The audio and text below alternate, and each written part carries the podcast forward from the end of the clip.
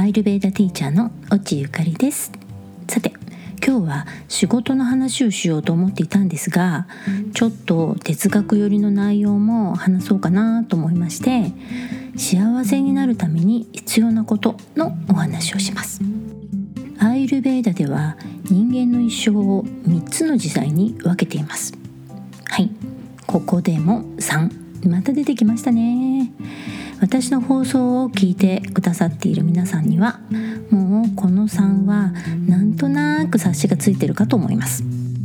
ではこれはどういう区切りなのかというと生まれてから30歳までの時代31歳から60歳までの時代61歳以上の時代という3つです。最初の生まれてから30歳までの時代をカパの時代と言います。カパとは構成のエネルギーものを積み重ねて構築するという働きがあります。人間の子供は他の哺乳類の生き物よりも未熟な状態で生まれてきます。これは解剖学的に言うと他の動物よりも頭部が大きいからです。大脳が発達し大きな頭を持つ人間は体がしっかりと成長するまで母親の体の中にいることができません。母体が持たないからです。特に日本人女性は骨盤が欧米人よりも小さくて筋力も弱いので出産はとても大変です。生まれたばかりの赤ちゃんは骨も筋肉もまだ弱くて自力で立つことができません。歯も生えていないので固形物を消化することもなかなかできません。とても弱い状態で生まれて母親や家族に守られて成長していきます。カパの時代は全ての体験が初めてのこととなります。まあね本当に生まれてきたから経験することって、まあ、全部初めてのことじゃないですか。ね。体を作って物を覚えて動くことを覚え自分と他人とを知る。この時代の経験が次の時代へのステップアップへとつながりますがここで経験したり自分を作る力になるものはまだ知ったという段階です。高校や大学を出て働いて社会での経験は30歳になるまでにはまだ10年と少しです。10年の間に経験できることは確かにたくさんありますがそれを生かしきれるようになるにはまだこの時代では少し経験が足りません。カパの時代はわからないことがたくさんあります。そして全てが初めての経験ですからそれを理解し自分のものにするまでには時間がすごくかかります。カパの時代はバータやピッタの人でも全ての経験は本当に一つ一つレンガを積み上げるように時間がかかります。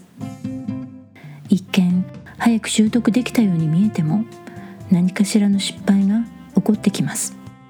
でもこの時代は失敗することで初めて理解へつながります。そして母親や周りの人々の愛情を受けて一人で生活する自立するこれは自分で立つという方の自立ですね。そして自分の行動や考えを周りとバランスを考えることができる自立。自分を律するという方の自立のことです。この2つの自立するという力をつけて次の時代へ進んでいきます。31歳から60歳までのピッタの時代。ピッタの時代は火の時代です。ピッタの変換するという力を存分に使って生きていく時代になります。この時代は働いてお金を稼ぎ生活力をつけ家族を持ち自分が望み選んだ人生を進む時代です。この時代での経験は成功しても失敗してもそのことから学び次につなげるということができます。これは変換のエネルギーが働くからです。そしてこの時代は欲望をたくさん経験する時代でもあります。欲望。皆さんは欲とはどんなイメージがありますか？私はね良くも悪くもない。生きていれば必ずついてくる衝動というイメージです。欲を悪として捉えるのか善として捉えるのか欲とどのように向き合うのかそれによって欲の在り方は変わってきます。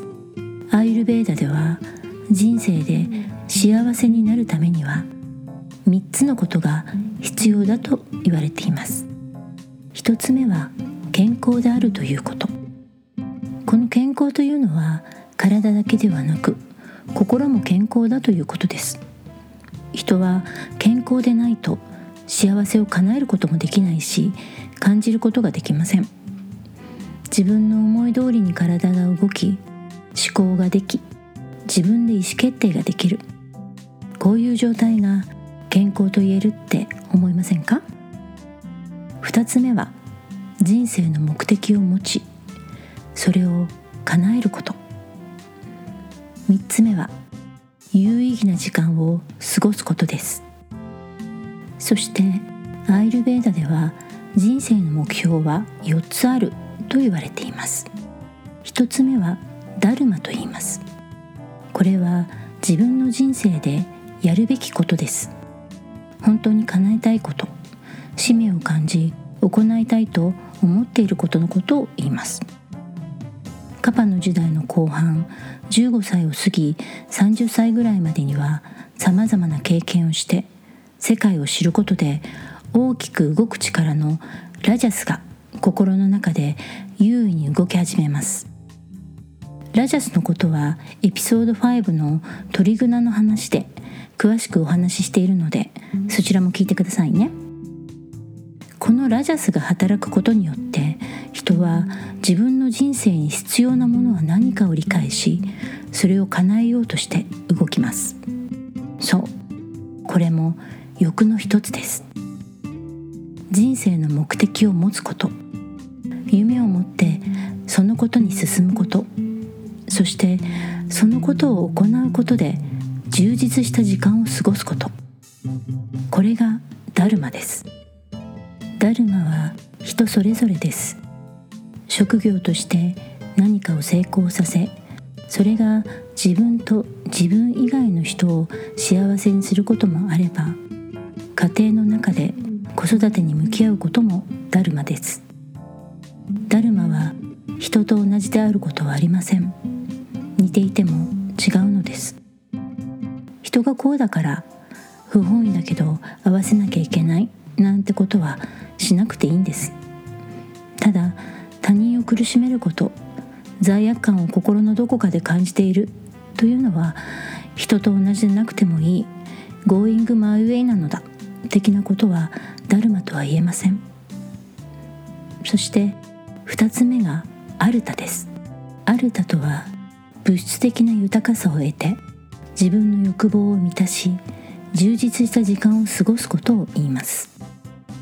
お金を稼ぎ欲しいものを手に入れる。物欲所有欲。これもピッタの時代では満たすべき欲求です。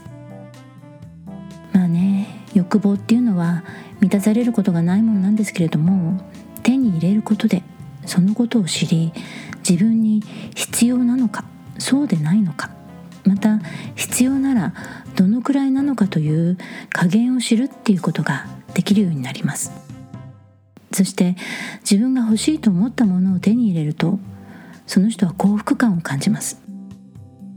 幸福感を感じるっていうことはサットバっていう豊かで穏やかで平和な心の状態へと人を導いてくれます。樽を知るという言葉がありますがこれも満たされた手に入れたという実感を持たないと感じることができない。心の状態のことです。そして社会での成功は自己肯定感も与えてくれます。自分を受け入れ自分を肯定する。生き物は自分が満たされてその時初めて他者に対する愛を向けることができるからです。自己的な愛情から自他的な愛情へ変わるのもアルタを感じる力が後押ししてくれます。だからこの時代に家庭を持つ人が多くいます。人は一人では生きていけません。結婚するとかしないとかは関係なく誰かしら信頼できると感じられる人との関わりがなければ健康で生きていけないからです。そして3つ目に必要なことはカーマです。カーマというのは人間関係から生まれる幸せのことを言います。人と関わること。愛し合うことから生まれる喜びです。人間は何かに所属するという欲求を持っています。これは所属することで誰かの役に立っている。必要とされている。一人ではない。自分はできる。愛されているということを感じたいからです。愛し合うことは家族恋人夫婦親子。友人仲間いろいろな形があります。喧嘩してもそのことでお互いを理解したり慰め合ったり助け合ったり私たちの日々の生活の中ではたくさんの形の愛が交換されています。SNS のつながりが最近はとっても大きな影響を与えていますが愛情を本当に一番理解し感じられるのはリアルでのコミュニケーションです。心を揺らす力はバータの力です。そしてバータの影響力が強いものに聴覚と触覚があります。どちらも触れて感じる力です。聴覚は耳から入る振動の力ですがこれもある意味触れる力です。触覚は手や体全体でそのものに触れ確認する力です。この実際に触れ合うこと。これが自分と他人との違いを感じそして自分をも感じる力です。なぜなら触れるということは同時に触れられるということでもあるからです。生き物は嫌いな相手からは触れられたくはないものです。触れ合うことを受け入れむしろ触れられたいと思うことはその相手や物に対して愛情を感じているからです。カーマはこうした触れ合いを通じて心を豊かに健康にしてくれる力なのです。そして4つ目はモークシャこれは人として成熟することです。人生の目的を持ち物質的に満たされ愛を感じたら人間は本当の意味で大人になれるんだと思います。では大人とは何でしょう？年を取ったから大人になれるとは限りません。大人とは欲望は何かを知り努力する方向性自分と他人とは違うことを知り他者の成功を妬まず自分ができることに誇りを持っていることだと思います。欲を一つずつ満たしそして欲を満たして欲から解放される。これがモークシャです。そしてこのダルマアルタカーマモークシャを手に入れるために頑張る時代がピッタの時代です。そしてピッタの時代が過ぎ60歳以降がバータの時代となります。実はバータの時代は前期と後期の2つに分かれます。まあ詳しい話はね結構長くなっちゃうのでここでは全体的な話をしますね。バータの時代は成熟した心を持ち社会や自分を取り巻く人々に貢献する時代です。ピッタの時代にしっかりと自分の欲を満たした人は樽を知ります。平和で落ち着いた気持ちを持って自分の経験から得た知恵で人々を助ける立場になります。人が幸せになるためにはダルマアルタカーマモークシャが必要なのです。さて今日は結構長くなっちゃいました。幸せになるために必要なことのお話は今日はこのくらいでやめておきます。しかも喋り方が真面目な話なのでかなり気取って喋っているという自分が超恥ずかしいです。次回は各同社の仕事との向き合い方をお話ししたいと思います。それから番組の感想やご質問こんなテーマを取り上げてほしいなどのリクエストがありましたら番組専用の LINE にメッセージをいただけたらめっちゃ嬉しいです。もうめっちゃ嬉しいです。番組専用の LINE の ID はエピソードの説明文にも書いてありますがアットマーク AGR AGR8195Y です。AGR8195Y 全部小文字でアルファベットの A G R 数字の8195アルファベットの Y です。頭にアットマークをつけてくださいね。アットマーク。AGR8195Y です。こちらは番組の中でお話ししきれなかったことやこぼれ話質問へのお返事などを発信しています。っていうかまだ立ち上げたばっかりなんですけどね。ぜひぜひ皆さんこちらも登録よろしくお願いします。ではここまで。番組を聞いてくださってありがとうございます。次回も聞きに来てくれると嬉しいです。それではまた。次回の放送でお会いしましょう。